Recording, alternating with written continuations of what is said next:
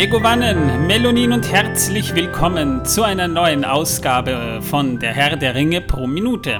Der Podcast, in dem wir pro Folge je eine Minute aus dem Film Der Herr der Ringe, Die Gefährten von Peter Jackson, basierend auf John Ronald Rule Tolkiens Werk Der Herr der Ringe besprechen. Ich bin der Manuel, heute leider etwas angeschlagen. Ich bin der Torben, nicht angeschlagen, wohl gesättigt, mit genug äh, Speis und Trank versorgt.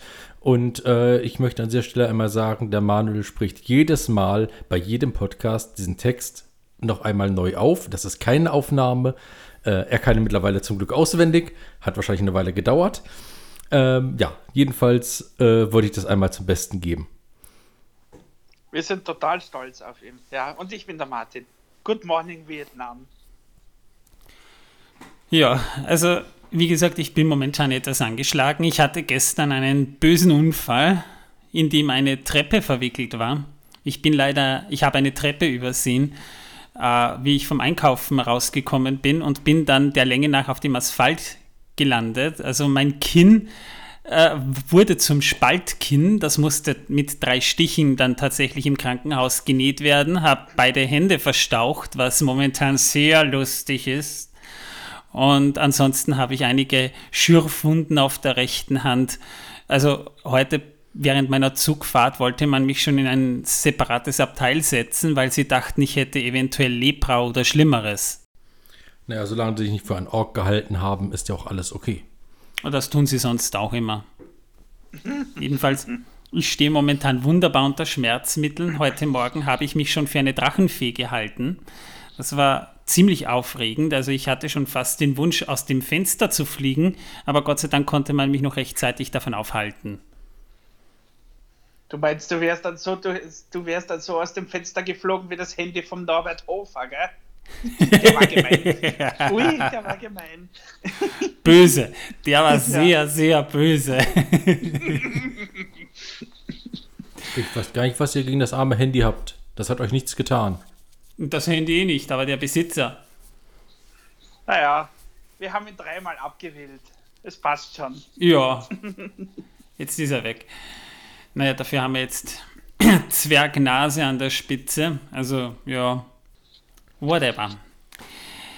In der letzten Folge haben wir ja darüber gesprochen, dass wir eine der wahrscheinlich kompliziertesten Filmaufnahmen des Herrn der Ringe zu sehen bekommen haben. Einen einminütigen Shot, der aber an zwei verschiedenen Orten gedreht wurde. Und trotzdem hat er super funktioniert und ist technisch gesehen auch heute noch eine wirkliche Meisterleistung gewesen. In dieser Folge haben wir nun diese eine Minute, die auch ähm, vom Dialog her zu 99 Prozent dem Buch entsprechen. Wir haben hier quasi Bilbo, der den Ring in der Hand hält, sich von Gandalf abwendet und meint, warum sollte ich ihn nicht behalten? Daraufhin sagt Gandalf, du hast den Ring schon zu lang bei dir gehabt, Frodo, äh, Bilbo. Ja, ich muss da nebenbei schauen. Und äh, daraufhin bekommt Bilbo einen Tobsuchtsanfall dass er dann meint, ja, was geht es dich an? Ich will dir ja nur helfen. Also es entbrennt quasi so ein Dialog, den ich gerade nicht auswendig im Kopf habe, obwohl ich den Film schon ziemlich oft gesehen habe. Lange Rede, kurzer Sinn. Bilbo überlegt mit sich selbst, den Ring zu behalten, aber Gandalf möchte, dass Bilbo den Ring abgibt und ihn an Frodo gibt.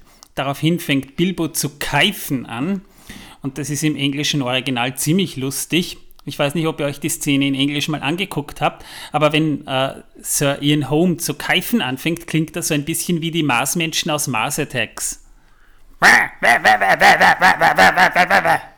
Also, ja. Na wirklich, das müsst ihr euch mal anhören. Also, ich habe mir das im englischen Original nochmal angeguckt. Das ist fast original so, also ziemlich genial. Manuel, Jedenfalls, hast du vielleicht ein Taschentuch? Mir kommen gerade die Tränen. Ich muss an die armen Tauben denken. Oh. Nimm meine Krawatte. Ja, gute Idee. Ja, ist ein Insider.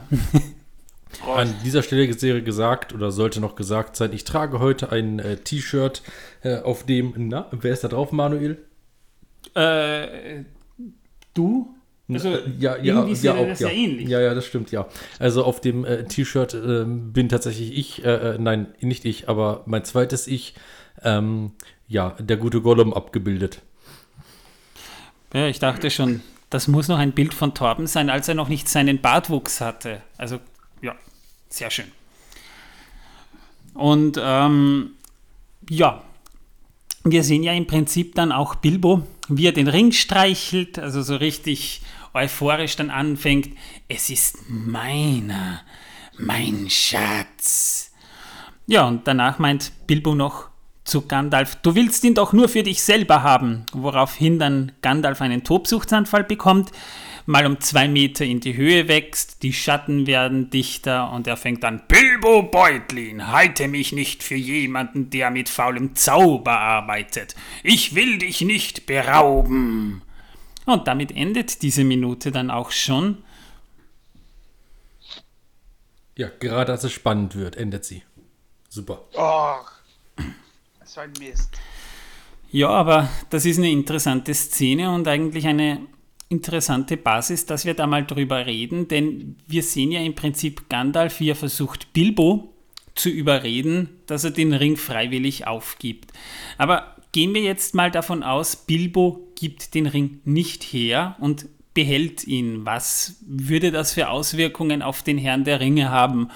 Und da habe ich mir zwei Szenarien überlegt. Zum einen mal, was passieren würde, würden die Ereignisse im Herrn der Ringe stattfinden und zum anderen, was würde passieren, wenn nicht? Also wie lange würde es eigentlich dauern, bis Bilbo überhaupt generell ganz die Kontrolle über sich verliert, dass er quasi das Gollum-Level erreicht? Also nehmen wir jetzt mal an, Gandalf hat Bilbo nicht davon überzeugen können, den Ring abzugeben. Wie wäre der Herr der Ringe dann wohl weitergegangen? Naja, ähm, Gollum wäre ins Auenland gekommen und äh, wäre natürlich von Bilbo adoptiert, äh, adoptiert worden, versteht sich. Ähm, und somit der Bruder von Frodo geworden. Oh, das ist aber noch sehr positiv. Und dann hätten wir drei, ähm, äh, ja, äh, zwei ähm, oder drei ehemalige dann irgendwann äh, Hobbits gehabt, die alle vor sich äh, den Ring halten und flüstern, mein Schatz. Die würden dann wahrscheinlich zu streiten anfangen. Keine Ahnung. Ja, vielleicht fressen sich auch gegenseitig auf, wer weiß das schon. Bevor wir weiterkommen, ich habe mir gerade einen neuen Cider aufgemacht, den ich hier im Podcast das allererste Mal kosten würde, weil die Geschmacksrichtung sehr abgefahren ist. Marshmallow. Oh Gott. Ha, der ist süß. Ich hab's dir gesagt, der ist sehr süß. Bist du pervers? Das gibt's ja nicht. Torben meint, der ist gut. Ich finde ihn auch gut, nur sehr süß, aber gut. Also, also ich hatte gerade einen Apfelcider, aber gut. Ich trinke gerade Rhabarber Vanillepudding Cider. Auch sehr süß. Der ist aber auch gut. Ja. Äh, naja. Ist eine interessante Geschmacksrichtung. Ja. Ihr, ihr seid aber nicht Schwanger, oder? Äh, nein, Okay. noch nicht. Also, soweit ist unsere Beziehung noch nicht. Vielleicht, also der Bauch ist schon da. Ja, bei dir. Muss ich vielleicht mal zum Arzt gehen, wer weiß. Aber da ich so, so wieder angefangen habe, ähm, hinter mir irgendwelche komischen äh, äh, Orks zu sehen, ähm, ja, sollte ich vielleicht sowieso mal tun, zum Arzt gehen. Wer weiß. Langsam wird es wieder bedenklich, ja. Also da macht man sich schon wieder Sorgen ein bisschen. Aber Um, nur ein den bisschen. Bauch, um seinen Bauch oder um seinen Geisteszustand? Beides. Der Links- Bauch, Links der von mir Bauch ist eine wächst. Mumie. der Bauch wächst sein Wahnsinn auch. ja, whatever. Also, ich habe mir das tatsächlich mal überlegt, weil es ja durchaus hätte sein können und ich mag solche What-If-Szenarien ganz gern, erst recht jetzt, wo die neue Mar- Marvel-Serie mit Stand der Aufnahme am Mittwoch startet. Ach, Äh, die kommt ja auch noch. Oh. Ja. Ja. Ähm, ist es ja eigentlich so, dass Bilbo ja trotzdem aufgebrochen wäre mit den Zwergen, gehen wir jetzt mal vom Buch aus, ja, weil da ist er ja nicht alleine abgereist, sondern eben mit den Zwergen. Und wäre ja nach Bruchtal gekommen. Die Frage wäre jetzt erstmal, hätte Elrond ihn trotzdem aufgenommen, obwohl er den Ring mit sich führt? Ja, wahrscheinlich ja, um ihn eben von Sauron fernzuhalten. Also den Ring. Ja, vor allem, er hätte wahrscheinlich sogar, also Elrond hätte wahrscheinlich sogar ein Auge drauf haben können. Gandalf hätte ihn wahrscheinlich noch weniger aus den, nicht aus den Augen gelassen, weil er zu dem Zeitpunkt ja schon geahnt hat, das könnte der eine Ring sein. Aber die Sache ist halt die, dass Frodo dann seine Reise ja nie angetreten wäre und über kurz oder lang hätte ja dann der Ring trotzdem zum Schicksalsberg gebracht werden müssen. Und das wäre in dem Fall ja dann Bilbo gewesen und nicht Frodo. Das hätte allerdings dann wahrscheinlich eine andere Auswirkung noch gehabt, weil die Gemeinschaft der Hobbits dann nicht mit aus, aufgebrochen wäre. Also Frodo, Sam, Mary und Pippin wären im Auenland geblieben und Bilbo wäre dann wahrscheinlich mit einer anderen Gruppe oder eben mit der Gruppe, aber eben um drei weniger, also zu sechst, wären die dann wahrscheinlich nach Mordor marschiert. Wobei sich natürlich fragt, ob Bilbo den Ring noch freiwillig hätte abgeben können, weil er hatte ihn ja doch schon ein bisschen länger. In, zu dem Zeitpunkt wären es ja 77 Jahre gewesen.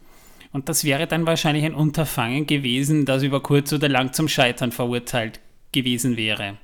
Aber das ist jetzt nur meine Theorie. Also schön, dass ihr euch da so einbringt.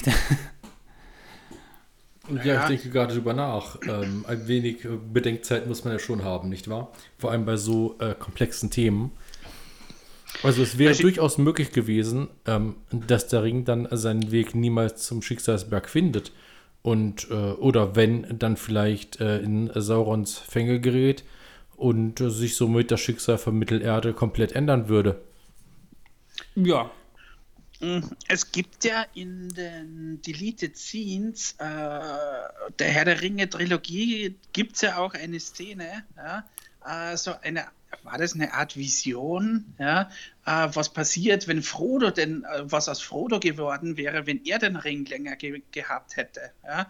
Er hätte sich dann auch in so eine Gollum-artige Kreatur verwandelt. Ja. Also ich könnte mir vorstellen, dass das mit Bilbo genauso gewesen wäre. Ja.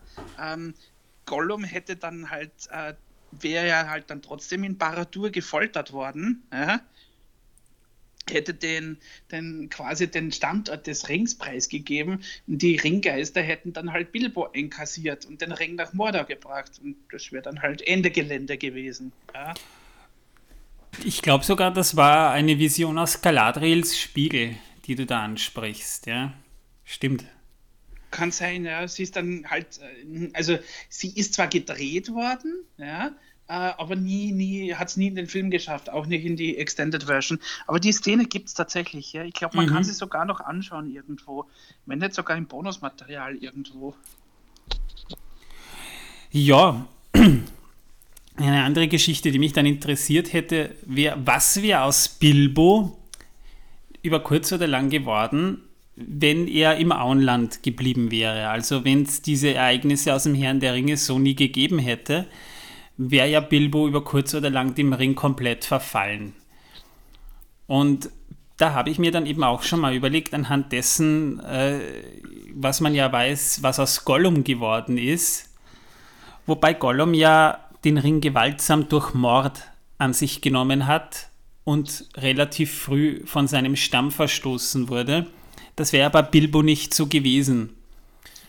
Und da war meine Überlegung, nehmen wir jetzt an, Bilbo hätte den Ringlinger behalten, er wäre immer älter geworden, wäre aber selber nicht gealtert und das wäre über kurz oder lang dann so gekommen, dass Bilbo eigentlich alle, die er von seiner Jugendzeit her eben noch kannte, irgendwann weggestorben wären und Bilbo ist immer noch da.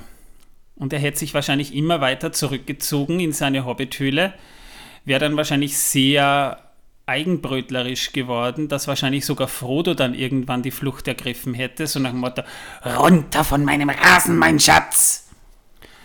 Und hätte dann vermutlich irgendwann die totale Paranoia bekommen, weil er das Tageslicht immer mehr meidet, dass er irgendwann nicht mehr rausgeht und dass er im Prinzip dann schon zu einer Gefahr für den Postboten geworden wäre, der ihm ja nur einen Brief hinterlässt. Ne? Also über kurz oder lang, und ich habe, ich schätze mal so 50 Jahre nach diesen Ereignissen, wäre Bilbo dann sogar schon imstande gewesen, aufgrund seiner Vereinsamung und sonstigem einen Mord zu begehen. Also eins wäre sicher. Er wäre nach kürzester Zeit kein respektabler Hobbit mehr gewesen. Ja, er also war jetzt schon kontrovers. Als, genau, jetzt schon. Na, respektiert wurde er noch, aber sehr misstrauisch auch beäugt. Aber da wusste ja niemand noch was vom Ring. Und da hatte er noch nicht solche Auswirkungen auf seinen Charakter. Das ist ja das, was ja bei Bilbo dann doch ziemlich erstaunlich ist, dass er ja nach 60 Jahren trotzdem noch ziemlich bodenständig war. Vielleicht hatte er einfach auch einen stärkeren Geist als Smeagol damals, als der den Ring fand. Er hat ja den Ring, das ist ja der Unterschied zu Smeagol, nicht mit Gewalt an sich genommen. Das heißt, er hat den Ring gefunden, er hat ihn eingesteckt und der Rest dieser Rätselwettstreit war ja nur Beiwerk eigentlich. Jetzt ist es halt so, Gandalf hat ja relativ früh schon geahnt, dass Bilbo vielleicht tatsächlich den einen Ring gefunden haben könnte. Er wusste ja, dass er einen Zauberring hatte. Dass er einer der großen Ringe war, hat er am Anfang noch nicht so ganz vermutet, weil es ja mehrere Zauberringe gab, aber eben geringere, die halt nicht so eine große Wirkung haben. Aber er hatte schon so einen ganz leisen Verdacht aufgrund dessen, dass Bilbo äh, seine Geschichte, wie er den Ring gewann, sehr beschönt hatte und dass er mehr oder weniger die Geschichte so abgewandelt hatte, dass er Gollum jetzt nicht betrogen hat, Strichwort, äh, was hat es in seiner Tasche, sondern dass er den Ring tatsächlich gewonnen hat von Gollum. Und das war auch tatsächlich so die erste Version im Hobbit, wie sie niedergeschrieben wurde. Später dann hat man das so gelöst, dass es so im Roten Buch der Westmark stand, wie Bilbo es geschrieben hat, anstelle dass Bilbo einfach ehrlich war. Das war schon so ein bisschen auch der Einfluss des Rings. Und da hat Gandalf ja schon angefangen, mal so eine leise Vermutung anzustellen, es könnte vielleicht mehr dahinter sein. Ist auch mit ein Grund, warum Gandalf nach den Ereignissen des Hobbits Bilbo des Öfteren im Auenland besucht hat. Das heißt, äh, später dann eben zum Zeitpunkt dieser aktuellen Szene war sich Gandalf auch noch nicht hundertprozentig sicher, aber die Art, wie Bilbo reagierte, als er den Ring abgeben sollte, das ist halt schon ein Alarmzeichen für Gandalf gewesen, dass es ihm eben dann zu Nachforschungen mehr oder weniger ermuntert hat, denn er ist sich schon ziemlich, ziemlich sicher, dass dies Saurons Ring ist. Ja, und hier in dieser Szene merkt man auch als nächstes, dass Gandalf eigentlich ein ziemlich krasses Charisma hat. Also auf der einen Seite wirkt er großväterlich, gutmütig, nett, liebenswert, beschützend, aber sobald er mit Bilbo aneinander gerät, merkt man, der Typ kann auch anders und wächst dann mal so eben ein paar Meter in die Höhe, so nach dem Motto, Pumuckl, so geht es aber nicht, Pumuckl, Herrschaft, Zeit noch einmal, Pumuckl, nimm keine Drogen, Busch, wie oft habe ich da das schon gesagt? Da wird er richtig zum grantigen Meister Eder. Das ist auch im Buch recht nett beschrieben, weil Gandalf dann eben auch sagte, wenn du mit mir so sprichst, wirst du Gandalf den Grauen einmal unverhüllt sehen und beschreibt einfach richtig, wie die Schatten im Raum länger werden und Gandalf zu wachsen scheint. Das heißt, er wächst ja nicht richtig, sondern er zeigt einfach auch mal wirklich, was der Typ eigentlich für eine Ausstrahlung hat, wenn es mal wirklich drauf ankommt. Das finde ich schon eine sehr interessante und wichtige Szene, denn die zeigt auch, wie Gandalf arbeitet. Ich meine, Gandalf hätte ja auch ganz einfach Bilbo überwältigen und ihm den Ring abnehmen können, aber das ist ja nicht seine Aufgabe als Istari. Als Istari ist es eher die Aufgabe, die Leute davon zu überzeugen, zu tun, was sie tun und nicht selbst aktiv einzuschreiten. Und das hat er ja auch in dieser Szene unter Beweis gestellt. So, damit hätten wir diese Szene mal soweit analysiert, aber es wird natürlich auch Zeit, die Crew des Herr der Ringe zu würdigen. In der letzten Folge haben wir ja schon über Peter Jackson gesprochen, dem Regisseur des Herrn der Ringe. Solltet ihr die Folge verpasst haben, Folge 27. Denn in dieser Folge sprechen wir über seine Ehefrau, Fran Walsh. Sie ist ja schon seit Anfang der 90er mit Peter Jackson verheiratet, ist auch nebenbei Drehbuchautorin mit Peter Jackson und Philippa Boyens zusammen für den Herrn der Ringe und gleichzeitig aber eben auch äh, eben die Mutter seiner beiden Kinder. Die heißen Katie und Billy. Man sieht sie ja auch als Hobbit-Kinder im Film. Sie hat auf der University of Wellington Literaturwissenschaften studiert, ist von daher natürlich auch mit Tolkiens Werk ziemlich vertraut gewesen. Wie gesagt, Peter Jackson hat es ja auch im Alter von 17 schon das erste Mal gelesen. Ungefähr in diesem Alter hat es dann auch Fran Walsh gelesen und damit waren sie mit dem Werk doch ziemlich vertraut und konnten somit eigentlich im Drehbuch auch sehr viel von der Essenz dessen halt gemeinsam, wirklich gemeinsam auffangen, was den Herrn der Ringe eigentlich ausmacht.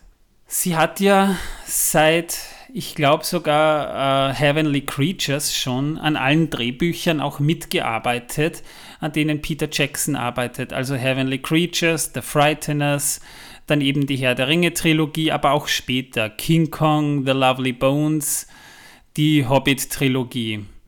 Also sie war dabei auch oft als Produzentin mittätig, besonders in den Filmen, wo Peter Jackson auch selber Regie führte und hat dabei eigentlich auch ziemlich viel übernommen. Ich finde das auch immer gut, wenn die Personen, die den Film produzieren, aber eben auch gleichzeitig äh, die Drehbücher schreiben sich nahe stehen, weil da merkt man dann schon, dass dann auch eine gewisse Leidenschaft noch dabei ist. Die Weinstein Brothers hätten den Film ja mitproduziert, haben das dann aber eher aus dem Hintergrund gemacht und wie wir aber wissen, äh, sind die Weinsteins auch nicht umsonst im, mal abgesehen jetzt von den aktuellen Ereignissen, in der Filmbranche immer als die sogenannten Scissorhands bekannt gewesen, weil wenn die Filme produzieren, dann enden die meistens ziemlich schnell mal im Schneideraum und werden um eine gute Essenz mitgekürzt. Weshalb einige Filme, die eben von der Weinstein Company produziert wurden, leider auch gerade deshalb gefloppt sind. Mal davon abgesehen, dass sie aber bei einigen Szenen selbst auch Regie führte, um eben Peter Jacksons Unit ein bisschen zu entlasten. Das hat später dann auch Andy Serkis beim Hobbit so gemacht. Hat sie auch einige Songs geschrieben, also zum Beispiel bei The Two Towers hat sie Gollums Song geschrieben und Into the West, einer der schönsten Lieder, den hat eben auch Fran Walsh geschrieben und sollte ich eines Tages beerdigt werden, hoffe ich, man spielt dieses Lied. Ah, nee, bei mir gibt's Rammstein feuerfrei. Das machst du aber dann auch nur bei einer Feuerbestattung, oder? Natürlich. Also als Erzfeind ist es nun meine Aufgabe dafür zu sorgen, dass dieser Wunsch nicht in Erfüllung geht. Was? Du spielst dann mein Lied für ihn, gell? Was? Nein, nein, nein, nein. Ich äh, äh, äh, hätte dann irgendwas anderes Schönes äh, rausgesucht.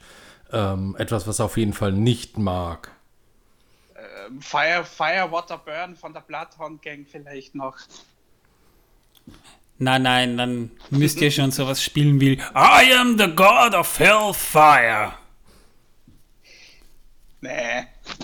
Nö, wenn ihr mich schon verbrennt, dann müsst ihr vorher das spielen. Oder selbst singen. Naja, gut, ähm, du hörst es dann ja eh nicht mehr. Also dann mir ist es dann wurscht, ja. Ja, und wir wissen ja, dass Fran Walsh auch eine herausragende Stimme hat. Zum Beispiel der Schrei der Nazgul. Das ist eine computerverzerrte Version eines Schreis von Fran Walsh. Das Also- erklärt natürlich einiges. Also wenn die mal mit den Kindern geschrien hat, will ich mir jetzt nicht ausmalen, wie das geklungen hat. Naja, wie ein Nazgul. Ist aber doch eine, eine Frau, die dem Herrn der Ringe einige Oscars eingebracht hat. So hat sie ja zum Beispiel äh, eine Oscar-Nominierung schon für Heavenly Creatures für das beste Drehbuch bekommen und gewann vor allem bei The Return of the King einen Oscar für das beste Drehbuch, einen Oscar für den besten Filmsong, also Into the West. Und eben gemeinsam mit Peter Jackson eben auch den Oscar für den besten Film. Also man kann schon sagen, dass sie auch maßgeblich an dem äh, Academy Award Erfolg des Herrn der Ringe mit beteiligt war. Abschließend kann man noch sagen, diese Szene in Beutels End ist eine von Peter Jacksons Lieblingsszenen. Also das kann ich mir durchaus schon vorstellen, weil es eine intensiv gespielte Szene ist, die teilweise eben getrennt voneinander gedreht wurde. Das habe ich in der letzten Folge ja schon hoch gelobt, dass die Chemie zwischen Sir Ian Holm und Sir Ian McKellen trotzdem immer noch passt, obwohl die eben nicht mal im selben Studio waren. Und das ist halt schon etwas Beeindruckendes. Also kein Wunder, dass diese Szene eine von Peter Jacksons Lieblingsszenen war. Und auch in dieser Szene einige Beutels and Det- Det- Det- Details, da, dass ich es noch rausbringe, wie ich es in der letzten Folge auch schon ausgesprochen habe, eben zu sehen waren. Und da merkt man einfach schon, mich wundert es nicht, dass dies eine der Lieblingsszenen von Sir Peter Jackson sind. Womit wir mit dieser Episode nun auch schon durch wären. Was passiert denn in der nächsten Folge? Ja, schön, dass du das fragst, lieber Martin. In der nächsten Folge Es war nur wird eine gekonnte Überleitung. Sonst Ja. Nee, ich weiß schon, was du meinst, aber ich muss ja auch in meine Notizen reinschauen. Ja, in der nächsten Episode sprechen wir vor allem einmal darüber, äh, wie sehr Peter Jackson diese Szene und Beutels End und das Beutels End Set liebt. Das ist in der nächsten Folge nämlich durchaus nicht uninteressant. Vielleicht eben auch für euch Zuhörer. Jedenfalls würde ich mich freuen, wenn ihr auch in der nächsten Folge wieder zuhört. Für mich war es das jetzt erstmal. Hofft, dass ich bald wieder gesunde. In der nächsten Episode jedenfalls noch nicht. Bis dahin alles Gute. Ciao. Und tschüss. Tata. Que sera, sera.